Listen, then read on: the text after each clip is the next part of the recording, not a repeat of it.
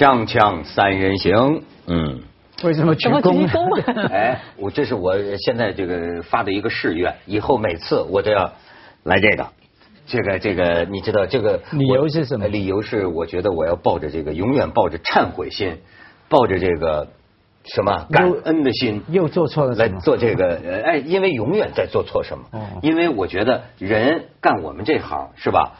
无往而不在错误之中，所以呢，我应该其实我跟你说不是这个，因为我最近呢看了一个日剧，叫那个说像日本人的这个红红枪鱼，我觉得人家特好，北野武演的，他讲日本的一种呃玩意儿叫落语，类似于咱们说的单口相声。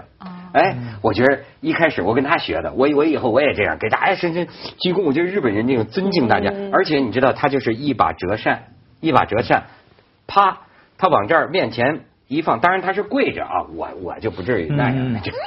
他放在这儿，他说啊，这个折扇以外就是分开两个世界。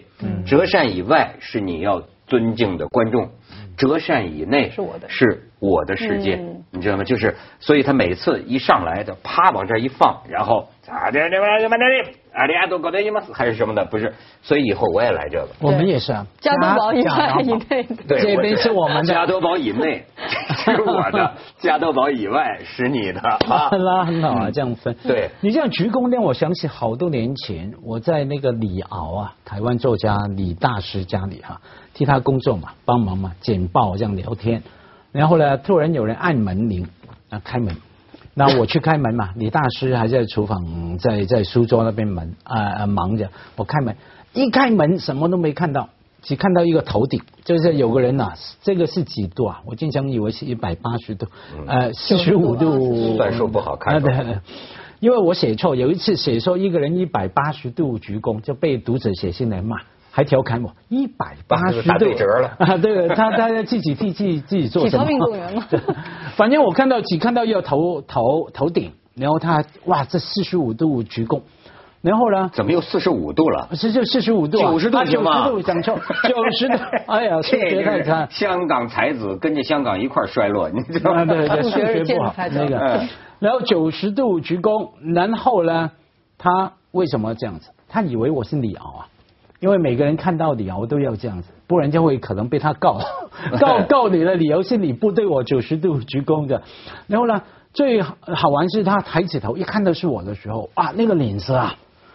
惨绿啊，很丢脸啊！他会觉得，哎，我让你看到我对一个人的有时候不太需要，呃，过过度的谦卑啊，过度的礼貌这样。那张脸我到现在都记得，因为他平常这一位出版家出来了是蛮怎么讲呢？老大嘛，横行无无忌，呃，台湾是说法走路有风啊，走路有风这样。然后我去找李敖，一开门哇，对我这样鞠躬。当然你不是这样哈，你不是走路有风的人啊。对，我是。你是风吹着你走的人。没错，我是坐着有屁的人。我说的这个是你，你说是因为李敖呢，嗯，也曾经对人这样。嗯。这个当年胡他的前妻这个胡因梦，嗯，印象就很深。就说头一回李敖当时就感觉很怪，那个时候穿这个长衫，头一回见他妈的时候，见胡因梦他妈的时候，他没想到九十度的鞠躬，就所以你知道李敖他还是。就是老老理儿的那种北京人，他还是学学那种理儿。但是当然了，你讲这个这个李敖，我不禁又想起啊，我跟他也确实是同命运共相连。那为什么呢？哎。我就在想，就说这个李敖这一辈子，他当年被国民党禁了九十九本书嘛，以至于他这个书卖没法卖。他经常说嘛，他这书就出现在街头那个地摊上。但是这种禁书，你出现在街头地摊上，买的人都是买黄色书的那些人。所以说，为了招来那些人呢，他的这个书啊。就经常印的那个裸女的封面，实际是在那种书摊上给人卖。实际上里边可能是讲言论自由啊，讲的甚至是有学术的，但是封皮儿呢都被设计成了三级片的封皮儿给卖。所以你也是一开始讲黄段子起家，其实特别有思想内涵，是说这个吧？哎，我还不是讲我的过去，我是讲我的今天，你知道，就是。我后来有时候看观众的反应，我说咱们这广告不就是加多宝以内是我的吗？是吧？哎，但是就听听观众经常说你那个节目那个广告真经典，说那个肾宝片，我开始我没弄明白，那天我仔细看了看，原来是咱们在凤凰网。的《锵锵三人行》，凤凰网的那个前头有一个广告，是 一个肾宝片。哎呀，我一看，我我觉得那个广告已经，我建议你去看一看。我跟你说，太。我觉得确实是很经典，而且这个让我觉得啊，很很好玩。其实你知道吧？你想，我跟你说，他这广告就咱们这个高大上的版头，这一出来跟权力游戏似的，咣咣咣出来一出来，我说锵锵三人行。你知道在那之前，在凤凰网那是什么？我跟你讲，就是夸第一个镜头呢，就是一个男的光着个膀子，这个裸背上冒着虚汗，然后呢，这个男中音很压抑，是吧？肾虚，有时是在过度劳累之后，然后就是有时是在过度劳累之后，腰腿酸痛，精神无力，身体好像被掏空了一样。然后呢，旁边一个小妹，我估计就是掏空他的那位小妹插话了，是吧？是不是肾透支了？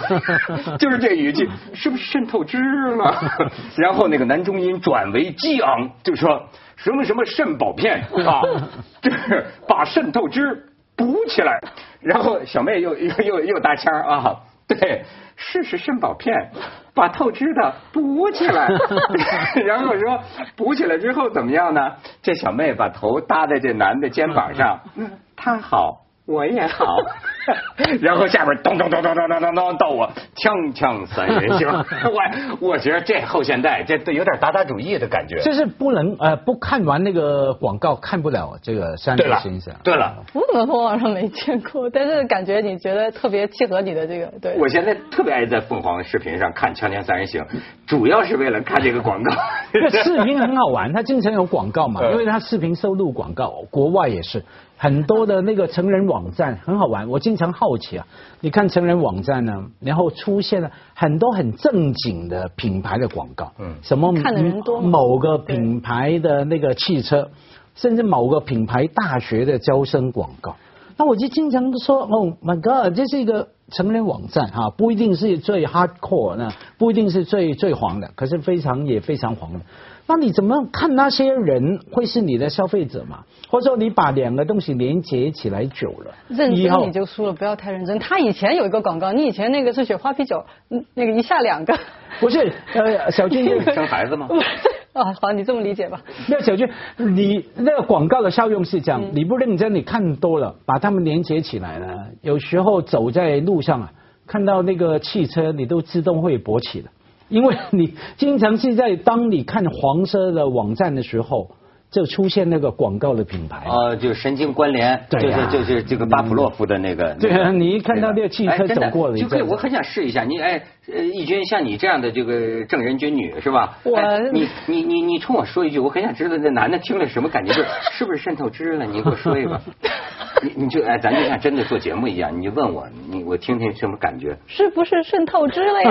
你不用，你不用拿腔拿调，你就要拿出像做国际评论一样，很很认真的说，是不是渗透支了？你这样跟我说，是不是渗透支了？我我问好吗？是不是渗透支啊？假老那边保片，把透支的补起来。他好，我也好，我觉得太逗了。好，现在锵锵三人行了啊！现在锵锵三人行了。其实呢，任何行为本质上都是个广告，嗯，对吗？就是比如说奥巴马访问英国，你看这两个差得远吧？这就像是这个广告到咱们节目之间的距离，嗯啊，中间还隔着英国王室是最大的广告，对，中间隔着一百个肾宝片啊。这个我是说，最近为什么这个请义军来跟我们特别讲一讲啊？因为他对这个英美关系比较熟。哎，我是个人啊，很无知，我有这么一个。问题，咱们可以先看看这个一些照片。这次奥巴马呀，你瞧，哎，你注意到这些照片里透露出来的某种氛围啊，某种气息。你看这个小王子哈，嗯，这个这个这个呃秃顶的小王子是吧？你说那个他爸，对他爸秃顶啊，我就说这个秃顶王子的 小小王子，你注意看这个气氛，像不像一个家庭？嗯，他像一家人。你你再往下看。他这个范儿啊，我老觉得在奥巴马访问别国的时候，我较少看到这种温馨的气氛。就是按说两国之间的人士会面，你看，你看他们在一块儿就不拿自个儿当外人儿，也也许是我的误读啊。你再看下边，你看你看这就像两个妯娌，妯是吧？妯娌两个，哎，在飞短流长。对，妯娌两个飞短流长，在扒那谁呢？是吧？那巴希拉里嘛，来来看，好像他有多长？老奶奶生日九十岁，老奶奶生日，哎，她就在那个时候直升飞机下来，谁开车呢？老公公开车，不是，这不是关系搞乱了啊？这个这个女王的丈夫当司机，哎，这都是咱平常少见的情景啊。你看女王在后边，哎哎，你看奥巴马跑起来了，为了什么呢？你再往下看，他为了跟消防员握手，哎，怕失礼嘛。来来，你再看，哎，你看这一家人发布这个照片，说为什么这个小王子站在一个东西上呢？是因为要出邮票。你再往下看，这一代四代同堂，你看到没有？女王、儿子、孙子和重孙子了。是这个关系吧？嗯，对，是这关系吧？你看，这这将来要出邮票的，你再看，哎。哎。这个整个历史的变对历史的变迁。我家里还有小就小就小时候那个集邮，就英国女王以前香港那个邮票，对吧？全是她的那个像。我你说到她这个特殊关系啊，特别巧，我那天是半夜起来，正好要喂孩子的时候，半夜起来打开电视，CNN 正好是在直播，就是这个奥巴马去英国，然后跟那个卡梅伦嘛，他们他们那个首相在那个讲演。那那次讲演真的在别的国家你不会看到这样的一种感受。卡梅伦已经算是很能说，英英国人特别会说话嘛，说话特别体面，这样那样。等他讲完以后，奥巴马，我觉得他那时候连语调都变了，就非常轻松。他说的英语甚至是那种波浪形的，我感觉。我们从讲丘吉尔开始吧，底下哗就开始笑。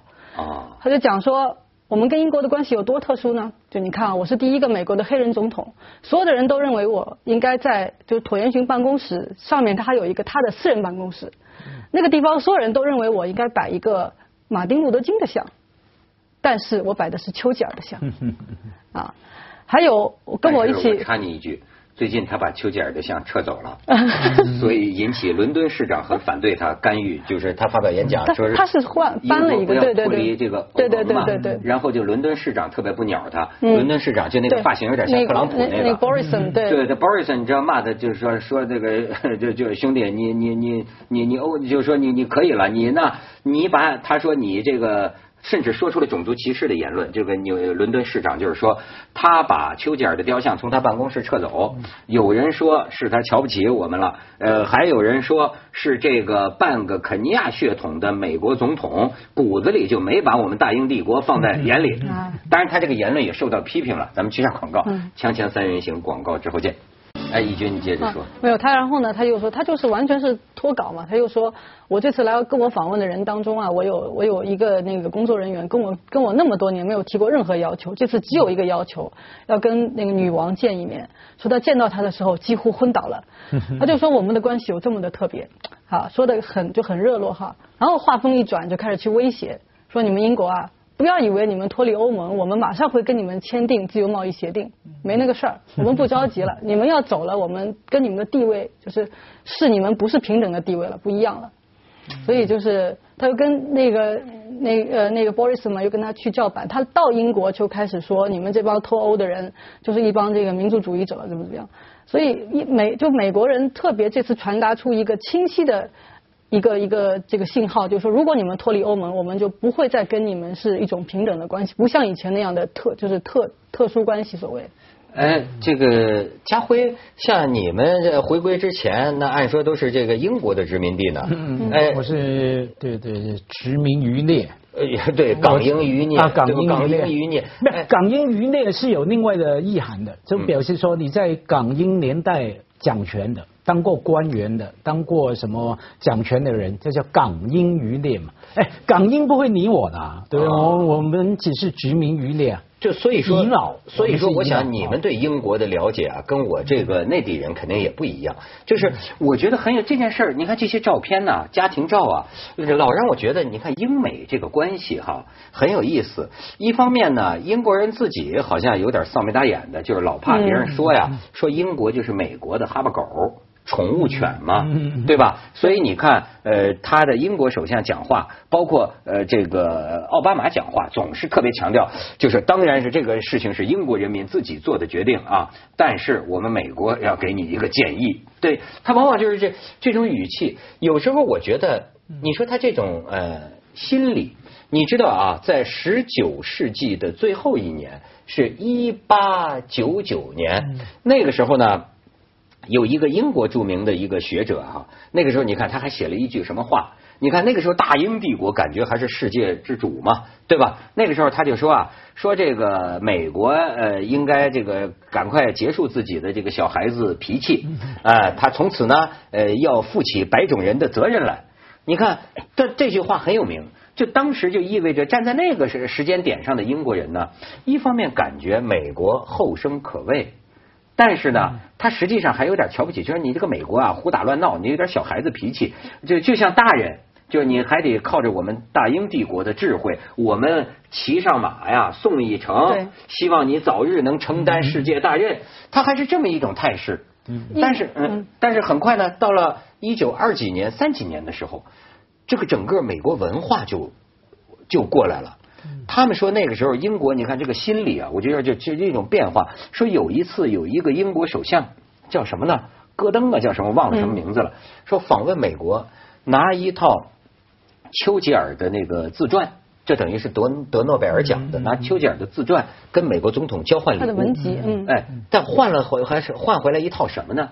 全套好莱坞电影的 DVD，这个呢还是盗版的，盗版那可能在在中国那儿造的是吧？然后呢，回去英国人就还骂他，就说这玩意儿大侵犯我我们英国人的这种骄傲。你觉得这种英国人的骄傲跟美国之间这个势力消长当中啊，有没有一个挫折的过程？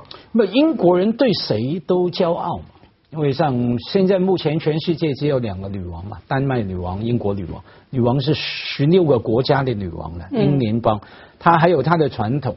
她说到底，她还是可以一句话说：你美国就是从我们那边分出去而已嘛，你了不起什么什么？她对谁都骄傲。问题是之骄傲之后要怎么样？因为她跟美国毕竟有共同的利益嘛，她英美两大我们叫帝国主义哈。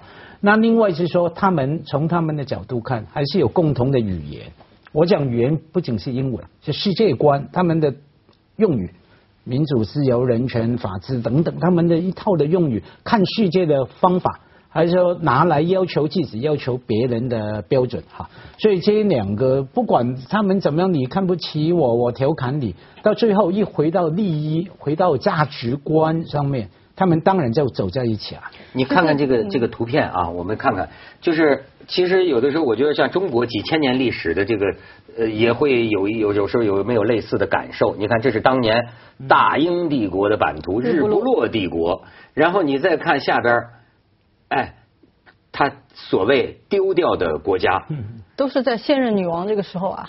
对啊，就是就是现任女王丢掉的最多的国家，是吧？有些是，有些是，就是从他爸开始。就你就像假如你讲到英美了，他最后他们还是联手，因为其实你问香港人的角度，从香港角度发生很多事嘛。其中一个是从一九四一年、四二年就开始谈判，是想把香港交回给当时的蒋介石嘛，哈。那美国刚开始支持的。说好啊，战争之后日本人一定败的，德国人一定败的。到时候英国人也香港早就被占据了嘛，一九四一年的圣诞节哈，就当然是说理所当然，美国也觉得是应该把香港交回给蒋介石的嘛。那后来那个丘吉尔就讲一句好语嘛，在英国跟英国人说：“你们谁想收回香港？Over my dead body，跨过我的身身体，叫做。”别休想，除非我死了，这样讲这句话，然后马美国马上转啊，转弯啊，就说好好，这次我们慢慢谈。那蒋介石没有办法啊，被人家欺负着啊，哈，然后就慢慢谈，慢慢谈，慢慢谈。然后英国也先骗，哎，英国多机聪明啊，当时谈重新签约哈，就是什么不平等条约什么哈，那英国人就等于给蒋介石一个讯号，好，我们再说再说，分两部分。我们先解决中国北方的事情，英国的那些租界什么哈，以后再谈。那蒋介石身边的人包括了那个非常英俊的顾维钧嘛，中国四大美男嘛，对对，其实长得娘娘腔嘛，怎么跟我们比？然后是同性恋吗？呃，我考据一下，回去考据一下，告告诉。可是他娶过四个老婆，应该不是啊。然后说话说回来就哄着蒋介石嘛啊，我们老板，我们先收下来吧。他等于英国人分两次分，还是送礼给我们，可是分两次送。要要顾维钧说的，我们先收第一份礼物，解决中国啊北方的英国的租界啊广州的问题，以后第二份礼物香港以后会还我们的，还个屁啊！没有了，后来就没有了。英美的关系其实是打出来的，他们打了一仗，对你很难想象英国人向美国白宫投炸弹的。啊，后来呢，他就打出来了，签订协议，然后那个美国就独立了。而美国后来的地位，就他很长一段时间，他就像你说，他不愿意管管外面的事情嘛，这个孤立主义，他不承担所谓白人的呃这个义务。到后来到了第一次世界大战和第二次世界大战的时候，美国都是迟迟才出手。但问题是，当他发现他一出手的时候，能够改变整个战场的格局。就一战和二战让美国人发现，这个这个世界上只要他出手，就是他的这个力量是最大的，是能够改变整个格局，他才摆脱了他这个所谓这个就是这个孤立主义，变成了全世界的警察。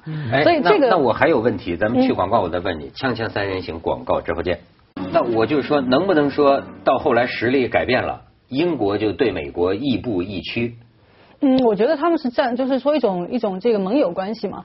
他们比如说在那个伊拉克战争的时候，你看的就最清楚了。布莱尔和这个啊，就第一次那呃那个海湾战争的时候吧，那个布莱尔和那个克林顿之间，对吧？他们怎么样去这个协作？后来又跟那个布什等等，他们主要是一种利益的共同体。那需要的时候还会拉上别的国家，在欧像那个西班牙、法国什么。你反正是不是老大出兵，英国就肯定得跟着？老大发一声明，英国肯定是。不一定，未必。我觉得他们，那你像这次这个。在这个欧盟的问题上，大家看法就不一样，对吧？其他的事情，我觉得大部分事情上，因为他们的利益真的是共同的。呃，美国人怎么向自，就说，因为美国人对外面世界也不了解啊。最近有一个美国作家，他向美国人解释这个欧盟是什么，他就说，因为美国是叫 the United States of 呃 America 嘛，他说欧欧洲就是一个 the United States of 呃那个 Europe，就是欧洲联盟。这下你们都明白了吧？就说欧洲跟我们其实是一模一样的。的联盟的关系，那么我们怎么跟他们去相处，就是比你原来的理解要更深了一层。哦，所以家辉，你看你刚才讲到语言的问题，曾经有人就是也是在网上那飞一个什么段子，就说说英国女王说世界上根本没有什么美式英语，只有英语和错误，嗯，是吧？但是后来对那个女王段子特别多，对，就是假说的。但是这个里边确实呃，就是有一个问题，就是也有一个人写了一本，一个作家写一本书，就是在讲啊。你看艾略特，嗯，这四月是一个残忍的季节。我一直以为他是英国诗人嘛，嗯，我才知道他是原来是美国的。你说他这个里边就有一个问题，他的老师叫庞德，是吧？对对。这个当时啊，色的枝条上罪恶的花，颤抖的罪恶的花朵。你瞧这才女，对吧？就当时呢，这个艾略特他是个美国人，可是他觉得美国文化没有根。于是呢，他还特别的认祖归宗，他尽量去找英语的传统的这个真正他认为文化的根呢，我要在英国那里找到我精神的这个根脉，一跟一个悠久的传统。但是呢，后来又有一个呃叫沃尔夫，沃尔夫这是那个女的女作家，这个女作家呢也被人批评，她以为对，以为她是美国人，她反过来，她认为英国是旧的，美国是新的。他又是有这么一个立场，他又觉得英国代表了某种老旧的一种衰亡的东西。哎，你看这就仿呃，你就发现一个老文化和一个新文化之间的这种互相寻找。好多那个那个文学作品讲这个太多了，就是美国人当时会觉得欧洲是老欧洲嘛，因为他们代表了全新的东西，而呢那时候的呃这呃这个欧洲人又觉得美国是没文化。